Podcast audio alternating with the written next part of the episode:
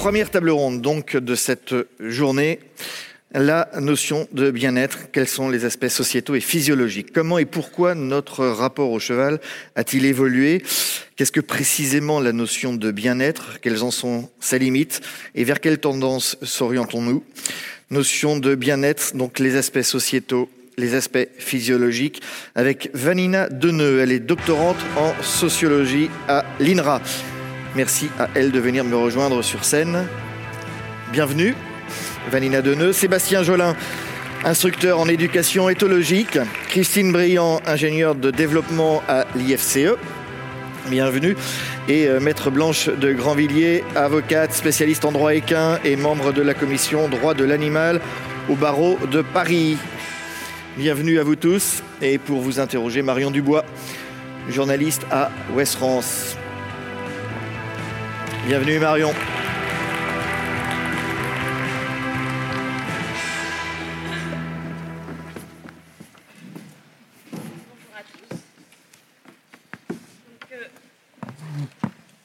Christine Briand. Alors, c'est avec vous que nous allons euh, entamer cette première table ronde de la journée, car euh, vous le savez déjà, le thème de cette euh, cinquième édition des Assises, c'est le bien-être équin. Et vous, Christine Briand, vous êtes ingénieure à l'IFCE, spécialiste du bien-être. Vous effectuez de nombreuses études sur le terrain, notamment sur l'évaluation de ce bien-être. Et peut-être avant de démarrer, quelle définition pouvez-vous nous donner du bien-être équin?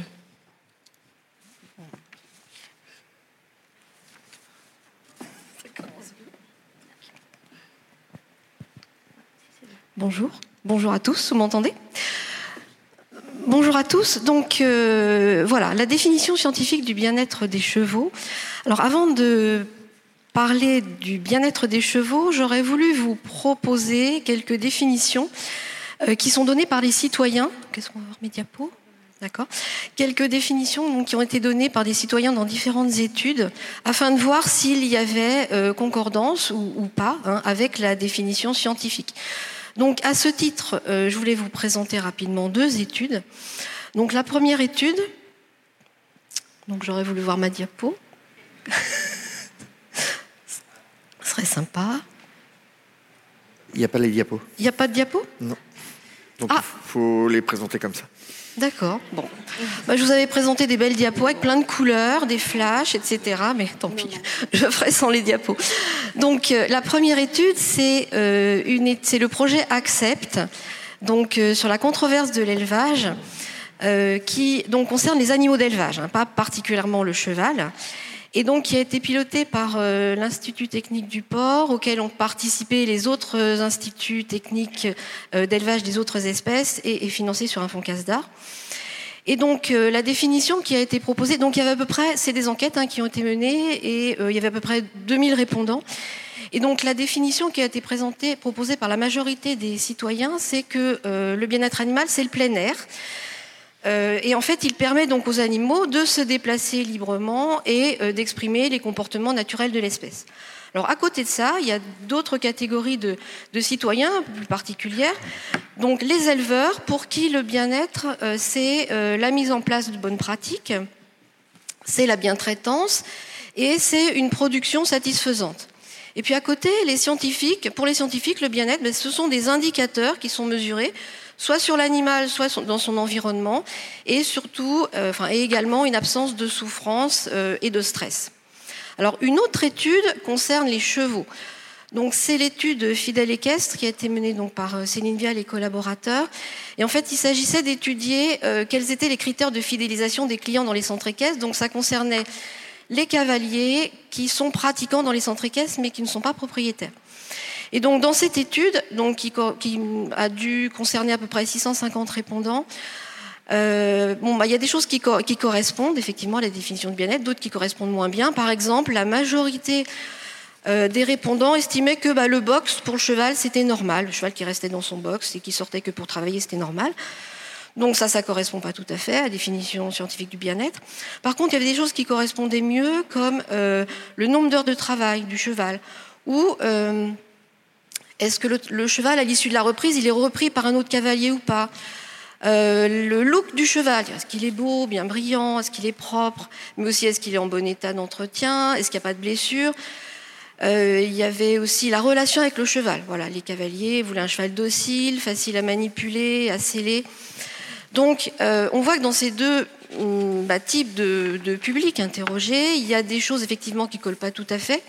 Enfin, on va le voir avec la définition scientifique du bien-être. Et puis euh, une définition un peu partielle. Alors, donc j'en viens maintenant à la définition euh, scientifique du bien-être. Donc, il y a plusieurs définitions parce que, en fait, cette définition, elle a évolué dans le temps avec l'évolution des connaissances scientifiques, bien sûr, depuis les années 80. Et donc moi, je vous propose la définition qui a été euh, donc, publiée par l'ANSES en 2018. Donc, c'est un état mental et physique positif de l'animal. Donc, il n'y a pas que le physique, hein, il y a le mental.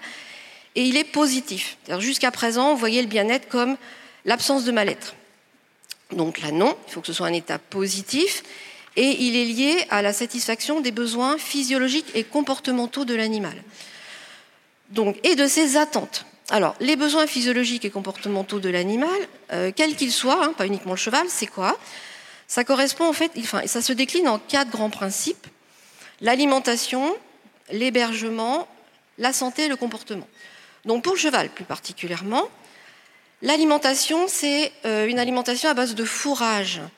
C'est-à-dire que le cheval devrait pouvoir euh, consommer du fourrage pendant au moins 12 heures par jour, avec pas moins de 4 heures de jeûne au maximum.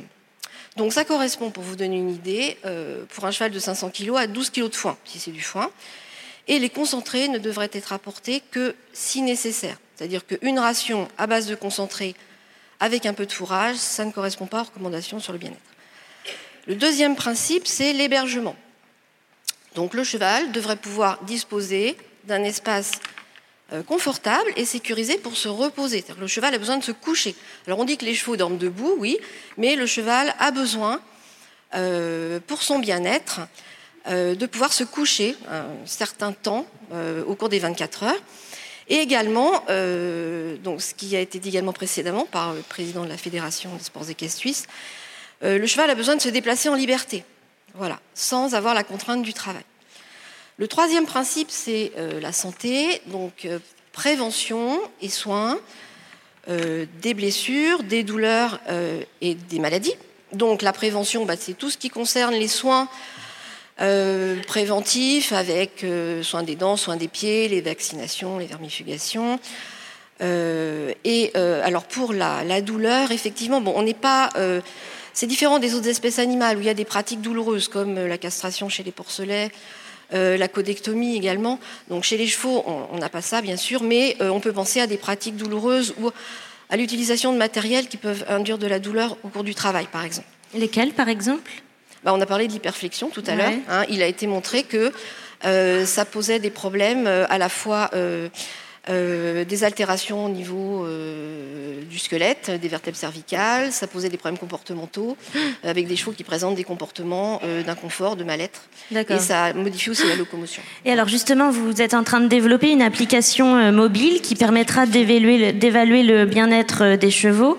Et nous allons y revenir dans quelques instants sur ce projet. Mais d'abord, concrètement, comment peut-on évaluer le bien-être des chevaux? Alors j'y viens. Donc, je terminais mon quatrième grand principe en fait qui était le comportement, c'est-à-dire que les chevaux doivent avoir des relations avec les, autres chevaux, pouvoir exprimer les comportements de l'espèce, avoir une bonne relation avec l'homme, bien sûr c'est indispensable hein, pour euh, la pratique de tous les sports et utilisations diverses avec les chevaux, éprouver des émotions positives. Alors comment euh, on va évaluer le bien-être? Alors bien sûr, on va d'une part évaluer les ressources, donc ça, ça s'appelle la bien-traitance, c'est-à-dire est-ce que ce que l'on donne aux chevaux euh, ça correspond à leurs besoins. Donc je l'ai dit, hein, l'alimentation, l'hébergement, etc. Mais c'est pas suffisant. C'est-à-dire que la bien-traitance, c'est ce que l'on donne au cheval.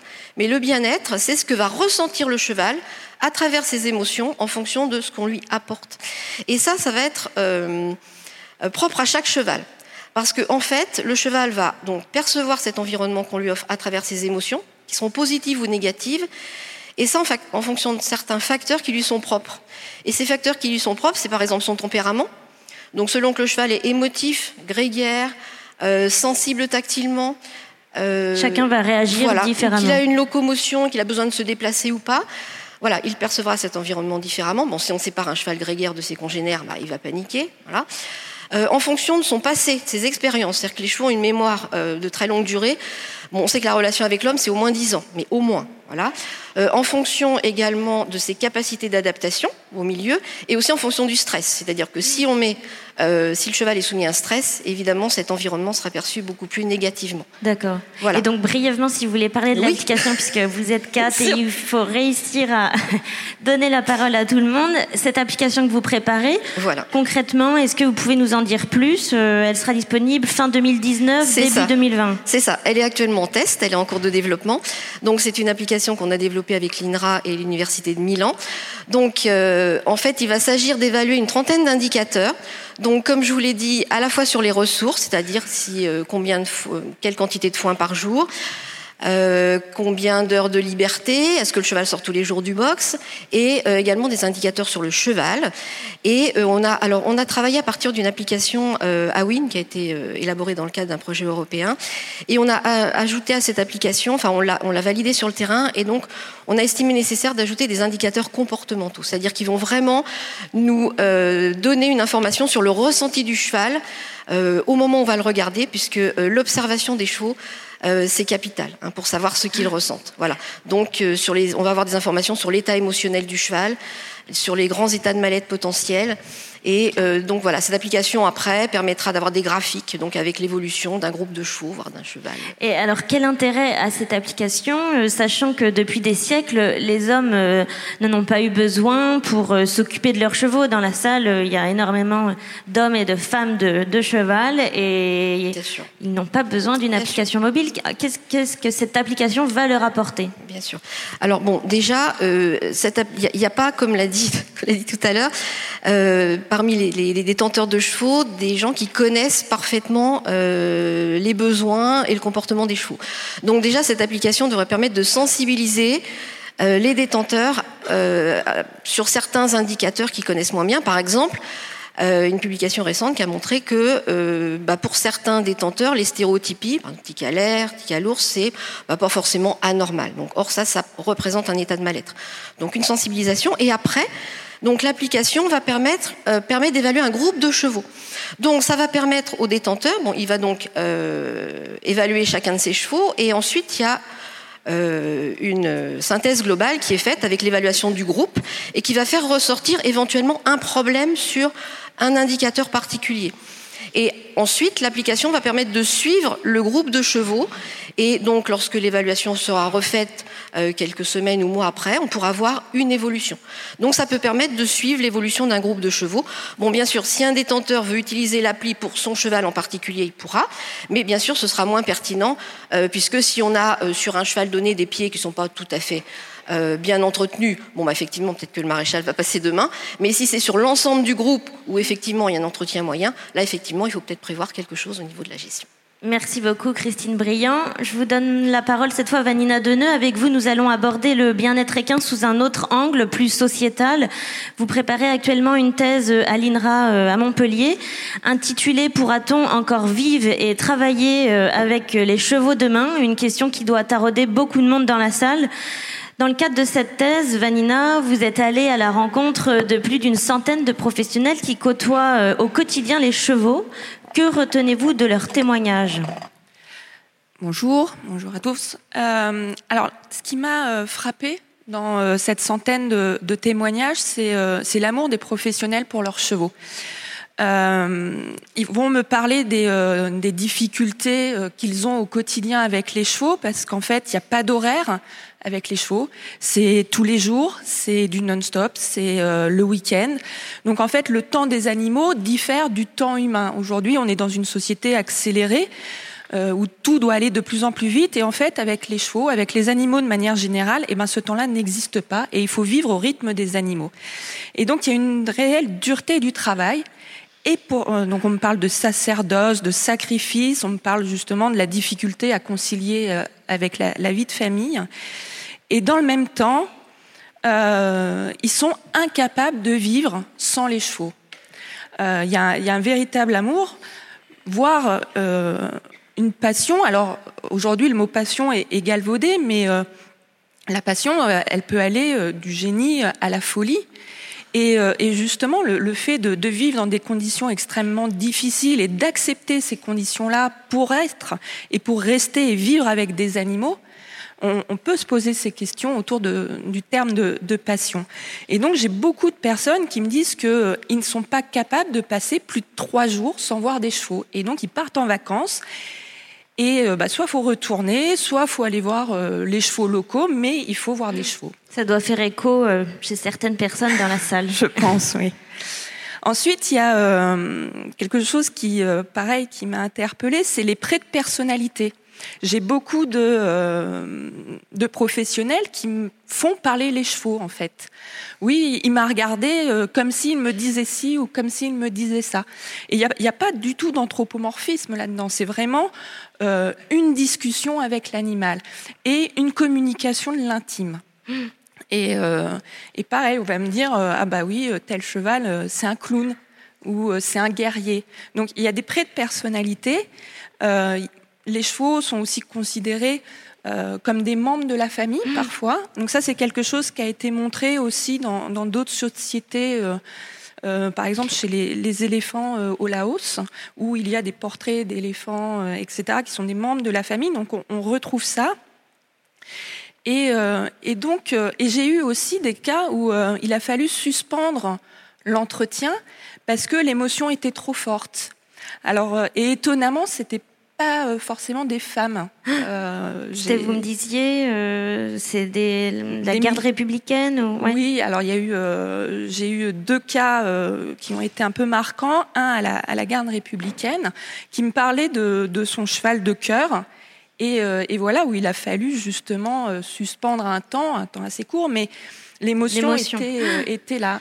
Donc là, c'est la perception dans le milieu professionnel et, dans, la, société, euh, voilà, la société française. Comment la place du cheval a-t-elle évolué ces, dernières années? Alors, la place du cheval dans la société, il faut la voir sur un temps beaucoup plus long qu'aujourd'hui. C'est-à-dire que euh, il est le reflet de la société. On fait société avec les chevaux. Donc, quand on a été une société paysanne, les chevaux étaient paysans. Quand il a fallu, quand on a eu une société plus militaire, les chevaux ont été militaires. Au moment du 19e siècle, c'était l'industrialisation.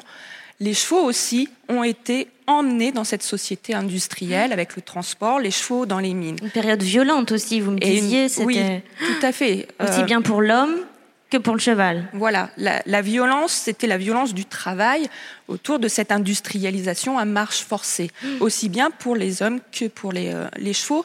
Et donc, il y a toujours eu cette communauté de destin, en fait. Mmh. Et donc, aujourd'hui, depuis la Seconde Guerre mondiale, on est passé sur une société de service, avec l'avènement notamment des sports et des loisirs. Et donc, le travail des chevaux s'est tourné vers les sports et les loisirs. Et que c'est devenu un objet de consommation Alors, l'équitation, la pratique, euh, a pu être l'objet, en effet, euh, d'un objet de consommation, avec peut-être dans certains cas la perte du sens du lien à l'animal. Hmm. Et de la spécificité justement de, ce rapport à l'animal. Et aujourd'hui, on va vers une société donc toujours de service, mais de service à la personne, que ce soit pour euh, des malades, ou que ce soit pour le développement personnel. Et donc, on voit énormément le développement de euh, l'équithérapie, coaching Et euh, dans un contexte de réchauffement climatique, on a de plus en plus d'attentes écologiques et de d'une société qui va aller vers un travail plus écologique. Et là aussi, on voit de plus en plus les chevaux engagé dans un travail, notamment avec les chevaux territoriaux, le débarnage, etc. Et est-ce que le, le, cheval pardon, a la notion du travail? Est-ce que quelle, quelle signification le, travail a-t-il pour lui? Alors, les, euh, donc là, j'analyse mes, mes, résultats et euh, en effet, ils corroborent les, euh, les, résultats qui ont été montrés par l'équipe de recherche dans laquelle je suis et qui est dirigée par Jocelyne Porcher. oui, les animaux euh, ont la notion du travail. Et donc quand je demande aux professionnels euh, quand est-ce que commence le travail, pour la majorité d'entre eux, c'est au moment où on va aller chercher le cheval au box ou le cheval au paddock au c'est-à-dire quand il entre en interaction avec l'humain. Et ensuite, ce qu'il me, ce qu'il m'explique, c'est que euh, les chevaux font la différence entre un travail à l'entraînement et la compétition ou euh, pour les chevaux de police quand ils sont en ville. Et donc les attitudes vont changer aussi en fonction des prescriptions et des attentes du travail. Et alors, on, voit aussi euh, dans la société euh, monter des, personnes qui préfèrent préserver les chevaux. Donc, on parle des, animalistes, des antispécistes. Est-ce que c'est une bonne nouvelle pour le bien-être des chevaux, pour le bien-être équin Est-ce que les chevaux doivent se réjouir de, se voir préserver euh, Voilà, quelle est votre opinion? Euh, Je pense que aujourd'hui, on est dans une tyrannie des minorités. C'est-à-dire que on va avoir des animalistes qui vont avoir une vision minoritaire et extrémiste et qui mettent en avant des pratiques également minoritaires et extrémistes de, de violence envers les chevaux. Et dans leur représentation, il y a une surinterprétation de la liberté, de ce qu'est un cheval en liberté je ne suis absolument pas convaincue qu'un cheval en liberté soit pleinement heureux. Euh, il y a la lutte pour la survie, donc euh, bah, l'accès à l'alimentation, il y a la compétition entre congénères, et souvent cette représentation de la liberté, ça va être pour le chef de meute, euh, pour le loup euh, ou les talons, mais euh, il n'y a pas que les talons. Et donc il y a une surreprésentation de la liberté qui fait que euh, a une vision euh, biaisée euh, des relations homme-animal. Et si on reprend l'histoire de, la domestication, de nos relations aux animaux, en fait, on, a d'abord vécu de manière commensale, donc côte à côte. Et c'est on a domestiqué les animaux, mais les animaux, c'est ce que montrent les archéozoologues, nous ont domestiqués également. Donc on, on a une relation de réciprocité. Très bien. Merci beaucoup. Merci à vous. Sébastien. Je vais passer la, la, parole à Sébastien Jolin. Alors vous, vous êtes l'homme de terrain. Depuis plus de 15 ans, vous foulez les prés et les sables des carrières pour éduquer ou rééduquer les chevaux. Vous êtes cavalier professionnel, un adepte de l'éthologie. Vous avez travaillé pendant de longues années au Haras de Hus près de Nantes. Un chiffre peut-être pour vous résumer. Vous avez débourré plus de 2000 chevaux. Alors justement, sur l'éducation des jeunes chevaux de sport, qui peut être un moment compliqué dans leur vie, à quoi selon vous se résume le bien-être? Alors bon, d'abord c'est vraiment une étape qui est assez euh, périlleuse euh, aussi pour l'avenir du cheval, euh, le débourrage, mais c'est aussi un changement d'environnement brutal pour lui. C'est-à-dire que souvent il est au champ avec ses congénères, les éleveurs, ils font un prélèvement et ils me l'emmènent. Et quand il arrive à l'écurie, euh, c'est déjà un, gros facteur environnemental. C'est-à-dire que tout est nouveau, euh, il y a le, confinement, parce qu'ils arrivent dans un box. Alors j'avais la chance au Hara d'avoir des, des box qui étaient ouverts sur courette. Et ça a changé quand même pas mal les choses. Mais on a euh, cette, adaptabilité à l'environnement qui est vraiment un facteur important qu'on prend pas assez en compte. Pourquoi? Parce que bah, il y a une réalité économique derrière ça. C'est que on nous envoie un cheval au débourrage les premières fois. Alors maintenant, j'ai le luxe d'avoir le, le, choix de le, quand il parle de l'écurie. Mais au début, on me disait euh, 15 jours après, euh, vous n'êtes pas dessus? Euh, Non, il n'est pas prêt pour ça. Euh, sachant qu'en termes de nombre d'apprentissages, euh, pour le débourrage, c'est à peu près 400. Euh, Con concrètement, ça veut dire quoi? Il faut bah, 400... Chaque apprentissage, c'est-à-dire, euh, si je donne un exemple, je mets une pression quelque part, j'attends une session, c'est un apprentissage. Mm. Euh, si vous multipliez ça, que ce soit au sol, à la longe, au long graine, montée, en extérieur, sur des parcours, sur du dressage, l'application des aides, la, mm. le raffinement de tout ça, on arrive à un grand nombre d'apprentissages. Euh, et ça, c'est un problème que le débourrage prenne du temps pour les, pour les éleveurs ou les cavaliers. Mais c'est moins un problème de répéter ces apprentissages qui ont été appris pendant un mois, pendant six mois, pour une performance, alors que ce n'est que finalement que de la répétition et de la construction musculaire. Mmh. Donc ça, je pense que c'est déjà une vision un peu tronquée de, de ce stade-là.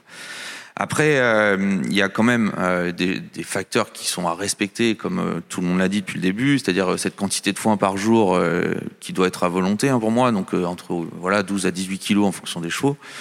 Euh, et euh, en espérant que le cheval euh, ne gloutonne pas le foin pour qu'il ne lui en manque pas dans la, dans la journée. Euh, les sorties autres que le travail, Euh, alors le paddock, bien sûr, parce que ça permet effectivement d'avoir une liberté de mouvement, euh, des sorties en main, des, des choses qui vont permettre aussi au cheval d'apprendre son environnement sans contrainte, en tout cas avec le moins possible. Ça, c'est un petit peu le, disons le, le cœur de, pour moi en tout cas, du bien-être d'un cheval qui arrive au débourrage et le début. Est-ce qu'au fil des années, vous avez vu le rapport au bien-être évoluer de la part des, des cavaliers, du monde professionnel qui vous entoure? Alors euh, oui, sur plusieurs. euh, déjà, il y a une prise de conscience parce qu'il y, a- il y a quand même eu beaucoup de publications, beaucoup de. euh, bon, les, les- les médias sociaux font aussi le, le relais de tout ça, donc euh, c'est très plutôt positif dans, dans ce cas-là. Euh, la mise au paddock, en l'occurrence, euh, bon, ça m'a fait un petit peu rire l'étude qui montre que c'est plutôt bien de mettre les chevaux au paddock, mais euh, heureusement, la, la plupart des cavaliers de haut niveau le font. Ouais. Mais c'était quand même pas le cas il y a 10 ans, ça c'est certain. Ils avaient peur des blessures, et c'est vrai que quand on a un cheval de haut niveau, euh, on a tendance à trop le protéger, le surprotéger euh, pour éviter qu'il se blesse. Euh, Il y a aussi le, le discours qui a changé, et aussi beaucoup moins d'anthropomorphisme. C'est-à-dire Bah, euh, des- disons de, de lui, euh, lui accorder des sentiments humains euh, Ah oui. en y réfléchissant un petit peu plus. Voilà. D'accord. Même si c'est souvent le cas, mais c'est vrai qu'il y a une prise de conscience là-dessus aussi. Et alors justement, vous qui êtes au quotidien auprès des chevaux, est-ce que des théories développées par euh, des scientifiques comme euh, vos voisines, par exemple, trouvent un écho chez les professionnels Euh, Vous qui êtes plutôt dans la pratique et peut-être un peu moins dans la théorie? Alors j'ai essayé les premières années de transmettre ces théories aux éleveurs, aux, cavaliers, aux praticiens courants, et euh, les, les retours étaient pas bons en fait. C'est-à-dire que c'était trop intellectualisé. Ils disaient que c'était voilà, il faut faire avant de euh, avant de pouvoir euh, expliquer. Donc je me suis accordé à faire d'abord, et après les gens revenaient vers moi pour me demander comment j'avais fait. Donc ça, j'ai trouvé ça plutôt positif. Euh, Il y a quand même des gens qui font un travail euh, remarquable de vulgarisation justement de, de tout ce qu'on peut euh, avoir tiré de, l'éthologie scientifique. Et ça, je trouve ça très positif. En l'occurrence, là, on a eu un, pendant 6 à 8 mois une zone test avec les Alansat qui travaillent à l'INRA pour essayer de, de montrer le- les bienfaits de- du renforcement positif sur une technique déjà donnée. On, on est en train de décortiquer les données, mais a priori, c'est très représentatif. Et euh, c'est souvent, malheureusement, quand les professionnels ont des problèmes avec le cheval, qui se posent des Qui se tournent, questions. ouais. Donc c'est là qu'ils viennent avec leurs chevaux et où ils ont une interprétation euh, de leur problème, mais des fois ils n'ont pas vu l'origine du problème. Ouais. Euh, et là, du coup, ça, ça les remet en questionnement et, euh, et, euh, et remet, remise en question, parce que le cheval est très C'est un, doué. c'est un constat que vous ça. tirez aussi, euh, Madame Briand, d'être sollicitée uniquement sur le côté quand il y a un problème? Ça marche Oui. Euh, oui, alors moi je suis sur le terrain, mais effectivement beaucoup moins que Sébastien. Euh, par contre, euh, on est en relation avec le public à travers nos webconférences. Et euh, donc où on a euh, bah, une centaine de personnes qui assistent à la webconférence. Et euh, donc la webconférence est sur un sujet donné. Et on a plein de questions particulières effectivement sur euh, mon cheval à ci, mon cheval à ça, comment je peux régler ça. Et, et c'est vrai que souvent les gens ils partent dans une euh, méthode de travail. Et c'est quand ils ont un problème que bah, ils se disent bah alors oui il faut que je donc est-ce que je vais voir un comportementaliste? Est-ce que je vais voir et effectivement alors mais ça peut permettre d'ouvrir effectivement sur de nouvelles choses D'accord. Et alors, Sébastien Gelin, quand on a préparé ce, ce moment, vous m'aviez confié que vous étiez persuadé que dans 50 ans, il ne sera plus possible de monter à cheval. C'est peut-être un avis partagé par, euh, par d'autres, mais pourquoi cette impression? Alors c'est un peu violent, hein, mais disons que euh, persuadé, j'espère pas en fait dans, dans tous les cas, mais c'est sûr que vers le, le fait de voilà, on interdit une poule en batterie. euh, si on met au rapport du cheval, qu'est-ce que c'est qu'un cheval dans un box? Euh, Il y a plein de questionnements comme ça. donc et c'est euh, un petit peu ce que nos amis suisses essayent d'éviter, et, euh, et je trouve qu'ils ont raison. C'est justement d'anticiper dès le moment où on peut, on ne pourra pas justifier nos méthodes d'entraînement, nos méthodes d'hébergement, euh, justement en adéquation avec la nature même du cheval. C'est là qu'on risque de se faire coincer et qu'on finisse par nous interdire de, monter à cheval en disant que c'est de la torture. Euh, il y a aussi un point sur lequel je voulais revenir, c'est que on parle de bien-être. Il y a aussi un, je sais même pas si on peut dire ça, mais un bien-être musculaire. C'est-à-dire que un cheval qui porte un cavalier, il doit être construit pour le faire. Surtout sur les chevaux de sport et, en tout cas, c'est un peu plus ma partie. Mais des fois, on se dit oui, moi je le monte en licol, dehors, etc. Et, euh, et on voit le physique du cheval qui, qui est détruit par le fait de porter le cavalier en extérieur, dehors en licol. Donc euh, ça c'est aussi un c'est un peu plus technique, un peu plus physiologique. Euh, c'est un rapport vétérinaire également, mais c'est quand même à noter dans le bien-être du cheval à mon avis. Et vous me disiez aussi qu'en termes de soins, dans le sens, euh, selon vous, dans, dans l'environnement du cheval, dans son quotidien, vous trouvez qu'on les, peut-être on les tombe trop, on les couvre trop, on, les chouchoute trop, on en fait trop, et au final, à vouloir trop bien faire pour leur bien-être, on va, euh, on va à l'encontre de, de ça? Bah, disons que euh, si vous laissez un cheval sans y toucher ou en faisant, euh, allez, on va dire les pieds, le basique, hein, euh, il est rarement blessé. Vous mettez tout ce qu'on met en œuvre pour essayer de le préserver, et là, il a des blessures. Donc, c'est peut-être un petit questionnement. Mm. Après, il y a aussi des méthodes et des objectifs, des contraintes d'entraînement. C'est-à-dire la tonde, par exemple, c'est quand même pratique d'avoir un cheval tondu. Hein. Il y a une côté praticité pour l'homme plus que pour le cheval. Euh, la tonte, c'est un problème aussi au niveau des fanons, parce que ça évacue moins l'eau, etc. On peut avoir des, euh, pathologies là-dessus. Euh, les, douches trop trop fréquentes sont agressives pour la peau.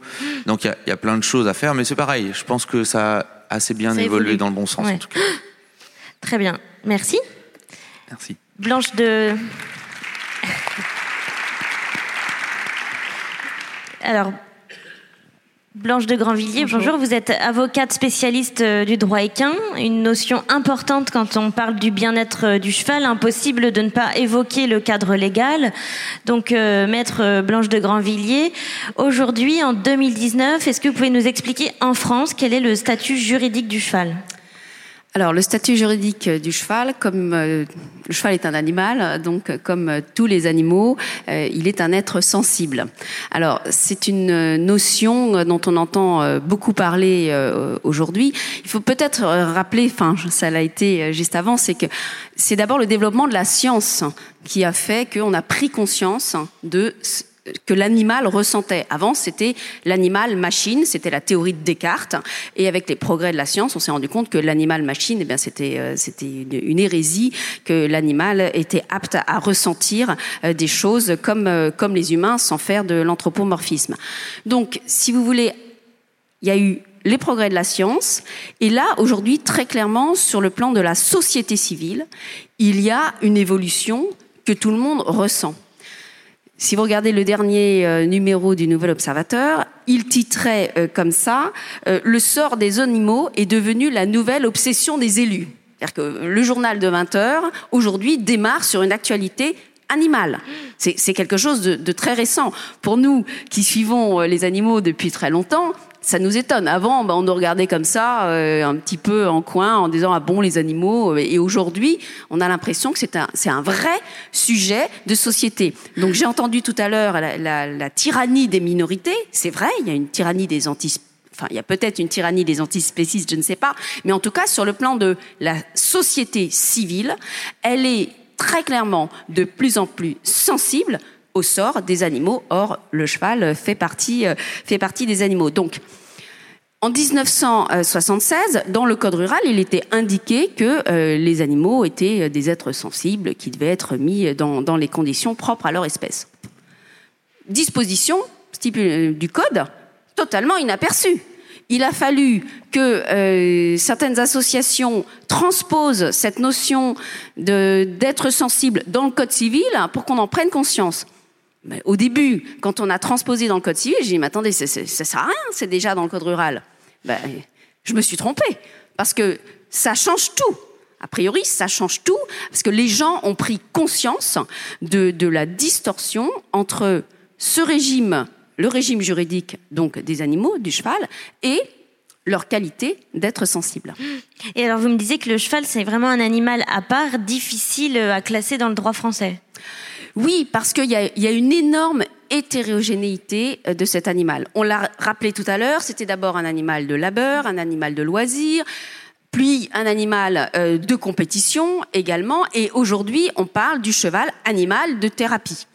Donc j'entendais à l'instant Sébastien Jolin dire dans 50 ans on montera plus à cheval. J'espère que grâce à des gens comme vous, on va éviter ce qui me paraît être une aberration, mais c'est vrai qu'il faut prendre le sujet en main. Et c'est pas simple hein, concernant le cheval parce que vous avez à la fois une, énorme hétérogénéité de l'usage qui en est fait. Pour certains le cheval est un animal de compagnie. Ça ne l'est pas d'une manière générale, mais il l'est pour certains, très mm. clairement. Pour certains, il fait partie de la famille. Et il y a eu également une énorme hétérogénéité dans ceux qui sont propriétaires. Vous avez euh, des éleveurs, vous avez des particuliers, donc vous avez des, des professionnels opposés à des, à des consommateurs. Et de surcroît, même parmi les professionnels, il y a une grande hétérogénéité. Si vous prenez les éleveurs de trot et les éleveurs de galop, c'est pas les mêmes. Hein.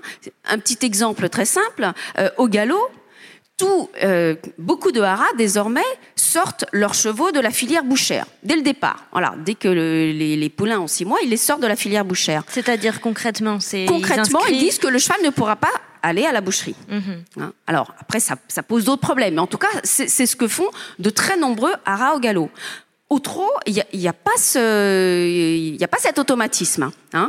Euh, on sait que effectivement, bah, il y a des chevaux qui seront pas qualifiés, dont certains malheureusement pourront euh, finir assez jeunes dans la filière bouchère. Donc c'est encore plus difficile, si vous voulez, de, de traiter cette notion de bien-être quand on a une telle hétérogénéité mm. et une telle différence. Et alors, considérer le cheval à la fois comme un être sensible et dans le même temps le soumettre au régime des biens, cela semble pas très logique. Euh, comment cette décision vient perturber le cadre juridique?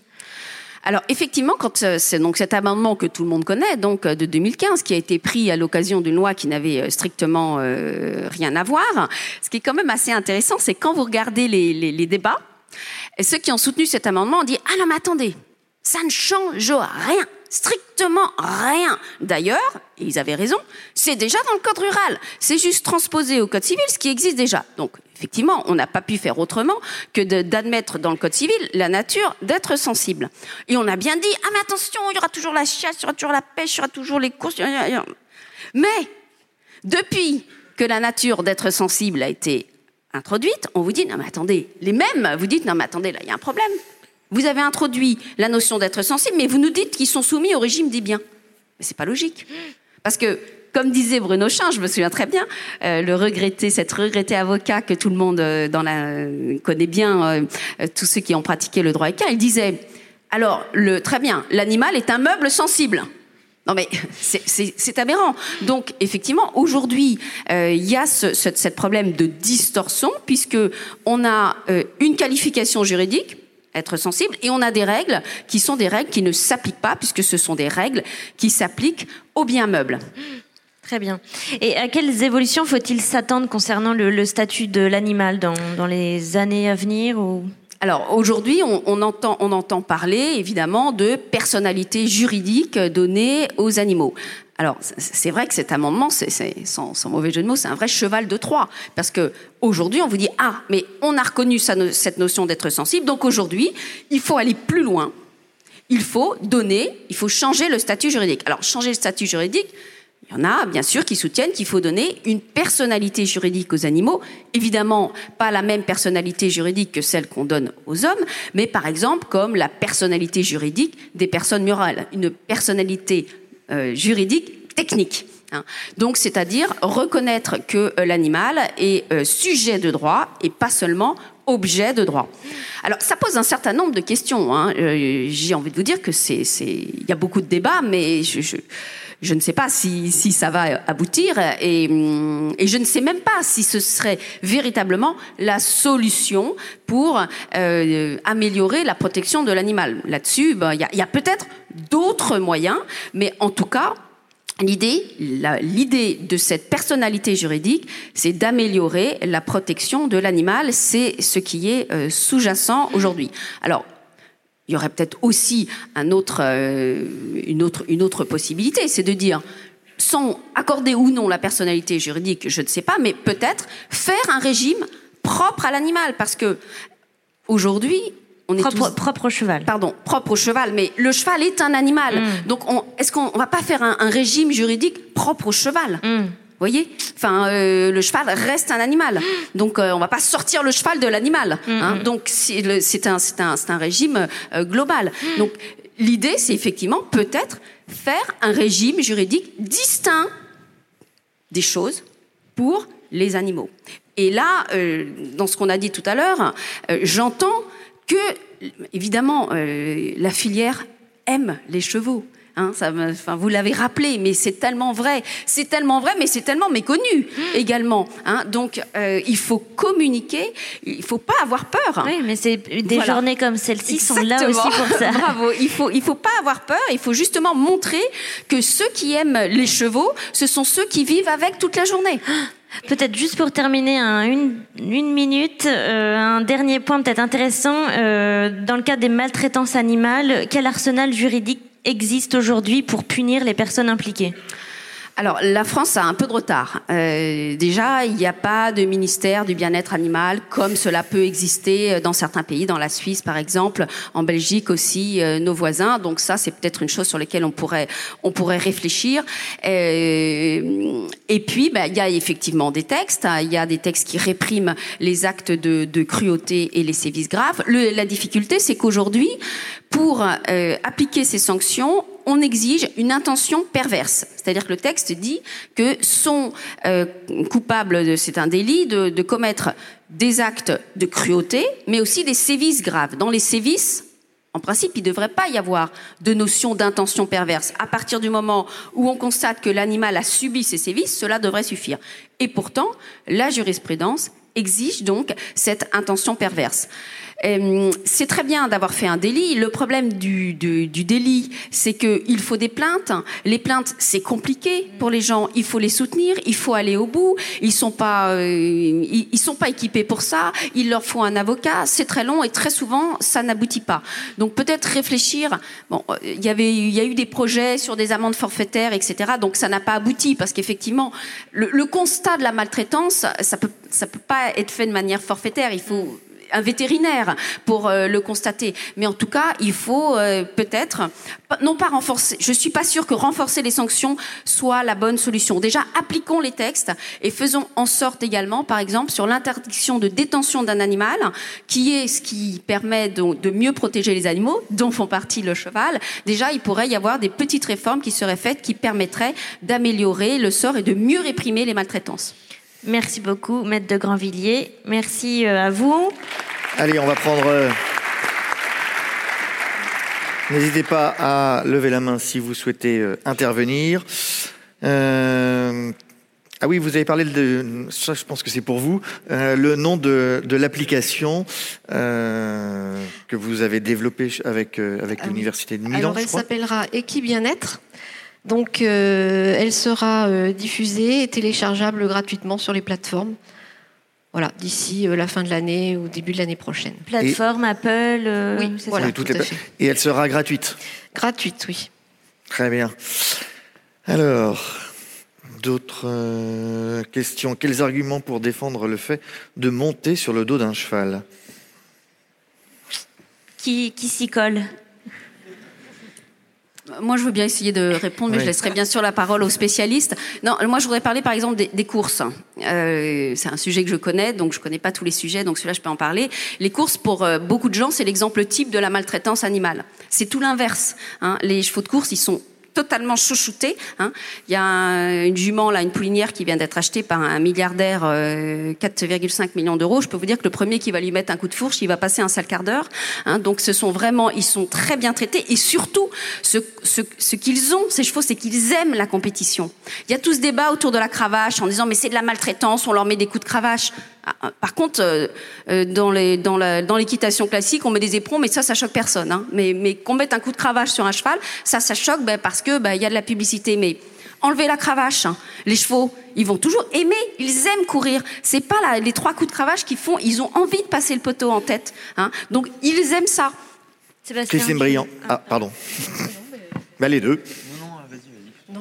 Euh, moi, j'ai plutôt des arguments pour ne pas défendre, c'est-à-dire que, euh, bah, en tant que comportementaliste, jusqu'à présent, on regardait euh, tous les états négatifs. Maintenant, il y a de plus en plus d'études qui euh, nous permettent de détecter les états positifs des animaux et notamment des chevaux, hein, avec des, des, comportements, des postures, des expressions faciales. Bon, vous savez tous ici quand un cheval a les oreilles en arrière, euh, d'une façon générale, c'est que ça va pas.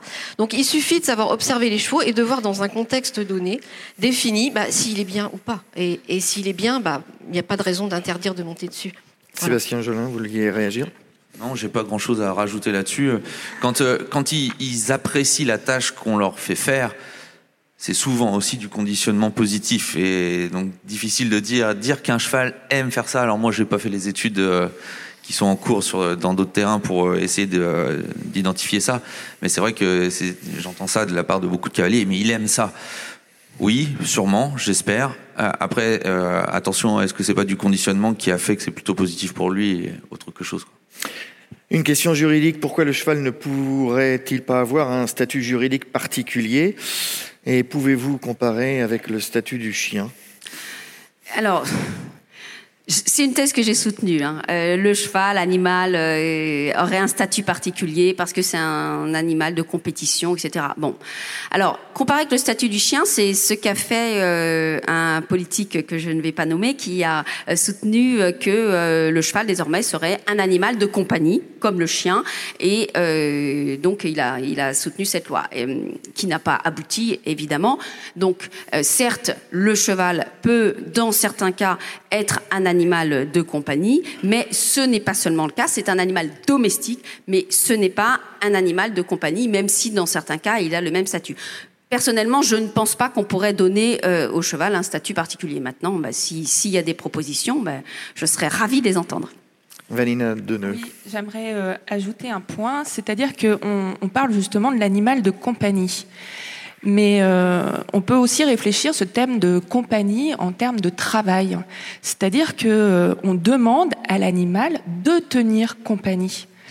Euh, donc ça, ça, relève également du, euh, du, champ du travail et euh, dans ce qu'on attend de lui, c'est qu'il soit aussi capable de mettre de côté ses comportements euh, animaux, puisque en fait, il est totalement soumis au bon vouloir de son maître. C'est-à-dire qu'il doit l'attendre, il doit jouer quand son maître a envie de jouer, etc. Donc euh, la question de l'animal de compagnie doit être aussi réfléchie en termes de travail. C'est aussi un travail pour les animaux de devoir attendre, de devoir être gentil, de se laisser caresser, euh, etc., etc. Allez, une dernière question sur euh, sur l'écran, les haras de pur sang sortent-ils les chevaux de la filière bouchère pour des raisons idéologiques ou bien pour pouvoir bénéficier d'un panel plus largement de traitements thérapeutiques? Écoutez, ben ça, je pense qu'il faut, il faut leur poser la question. On leur posera la question. Ça, oui. c'est sûr. Alors, il y a effectivement le problème, c'est qu'on, que euh, il y a des très très grosses pressions euh, sur les vétérinaires, parce qu'il y a certains produits qui sont sans limite de résidus médicamenteux et, et, qui font que, par précaution, il faut sortir le cheval de la filière bouchère. Donc euh, voilà, mais il y a sûrement les deux. Voilà, j'ai envie de répondre qu'il y a sûrement les deux. Voilà. Mais Merci de cette place. réponse courte. Merci à vous pour euh, avoir participé à cette table ronde. Merci. Je vous laisse regagner vos places. Merci Marion et à tout à l'heure.